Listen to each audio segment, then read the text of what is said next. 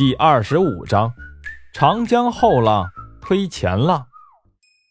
文文抽完血，头有点晕，躺在另一张沙发上眯着眼。马峰把秦力哥扶到卧室的床上，又把衣架改的输液架放在了旁边。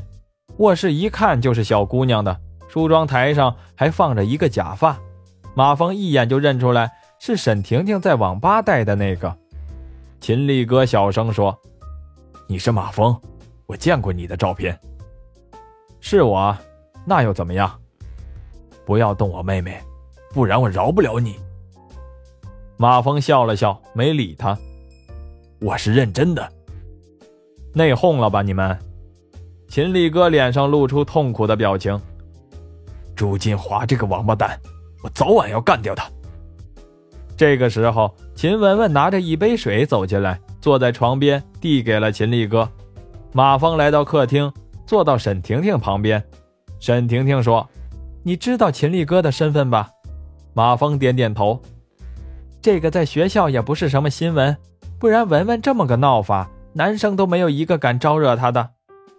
沉默了一会儿，婷婷又说：“我晚上爱跟他出来玩，就是觉得和他出来很安全，所有的混混都不敢惹我们。不过看来以后只能做乖宝宝了。”不过也好，这样正好随了我爸爸的心愿。马峰站起来笑笑说：“我走了。不过你晚上还是可以出来玩的。”马峰打了个车，直奔后宫洗浴中心。车一停，一位小弟过来打开了车门。马峰付了钱，下了车，走进洗浴中心。一个小姐迎上来问：“先生几位？”马峰说：“我找人。”小姐笑笑，站到了一边。马峰来到二楼，宽大的大厅放了数排大沙发，墙上挂着三部等离子大电视，客人正在看足球联赛。马峰扫了一眼，顺着楼梯上了三楼。楼梯拐角站着一个大汉，大汉手一抬说：“今天三楼不开放。”马峰哦了一声，一抬手卡住大汉的脖子，往后一推。大汉的后背砰的一声撞在了墙上，马峰手臂用力，大汉的脚尖离地。马峰说：“朱金华在哪里？”大汉的声音已经沙哑：“呃呃，三三零二。”马峰微微一用力，大汉晕了过去。借着微弱的灯光照到三零二，虽然隔音很好，但是还能听到里面震耳欲聋的音乐声。马峰推开门。房间很大，两个小姐正在前面跳舞，身上的衣物已经不多了。马峰伸手打开墙壁上的电灯开关，屋里立马灯火通明。屋里有七八个大汉，十几个小姐，除了前面跳舞的两个，还有一个拿着话筒，剩下的人基本一人还搂了两个。灯一亮，所有的人一下子朝这边看过来。马峰从唱歌小姐手里拿过话筒，说。姑娘们，舞会结束了，请出去。说完，顺手关了音乐。一个光头大汉从沙发上站起来，抄起一个酒瓶子就朝马蜂的头上砸去，嘴里还骂着：“哪儿来的家伙呀，找死啊！”马蜂一伸手夺过酒瓶，顺手砸在光头的脑袋上，瓶子啪的一声炸了，光头一声不吭的倒在了地上。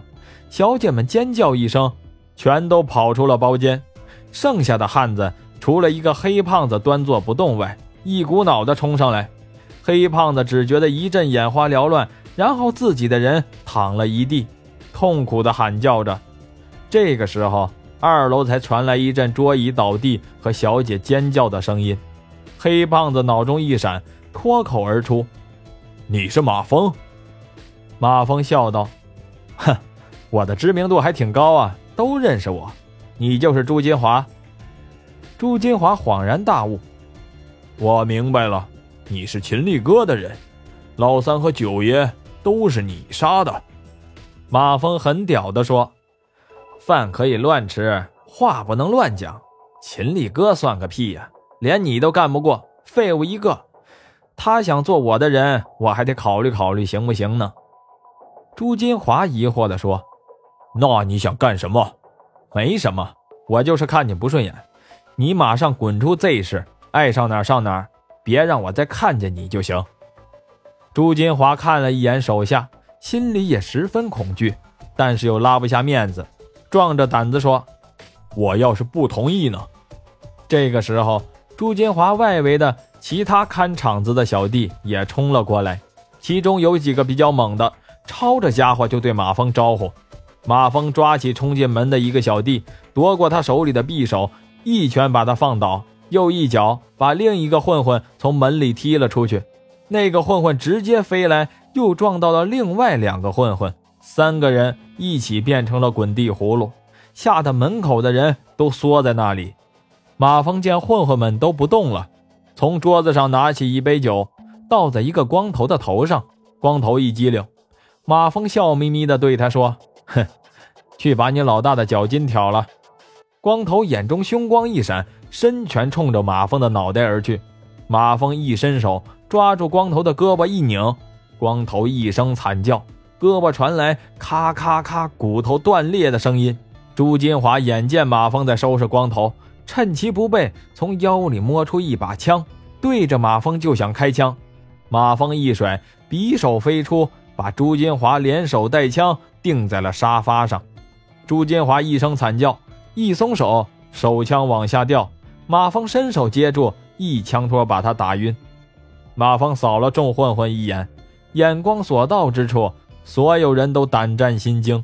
马蜂最后把目光落到了最后拿匕首进来的小混混身上，认真的看了看他：“你应该够狠，你来。”小混混从地上捡起一把匕首，犹豫着。马蜂一拉枪栓说。哼，我看好你哦，不要让我生气。小混混吓得一哆嗦，一咬牙，为了活命也顾不得了，过来几下把朱金华的手筋脚筋全挑了。马峰看着这个家伙熟练的程度，甚至怀疑这家伙以前是不是练过杀猪宰羊什么的。马峰退出弹夹，看了看里面的弹珠，把枪一丢，摇摇头说：“我很怀疑。”朱金华带的这些草包怎么干得过秦力哥？小混混挑了大哥的手脚筋，已经回不了头了。见状，立马讨好马蜂：“ 哎哎，朱金华请二哥吃饭，提前给下了药。”马蜂问：“秦力哥的手下呢？”他的手下为了掩护秦力哥逃跑，全让朱金华给废了。马蜂很满意小混混的机灵，然后问他：“你叫什么？”小混混说。啊，我叫假火。马蜂皱眉，什么名字呀？怎么叫家伙呀？家伙就家伙吧，这里一摊子你能收拾吧？假火一听欣喜，知道自己押对宝了，脑袋点的像小鸡啄米似的。电视上天天演这个，教育的马蜂也明白了，黑道就是这样，弱肉强食，踩着大哥上位的事儿每天都在发生。这个家伙要是有胆干掉大哥，也不用回头了，不用自己讲，他就能把屁股擦干净。再说了，朱金华也不是什么好鸟，自己手下的兄弟都下手，小弟踩着他上位也是报应。马峰考虑的十分全面，自己也不过是最多揍了别人一顿，剩下的事儿和自己一点关系也没有。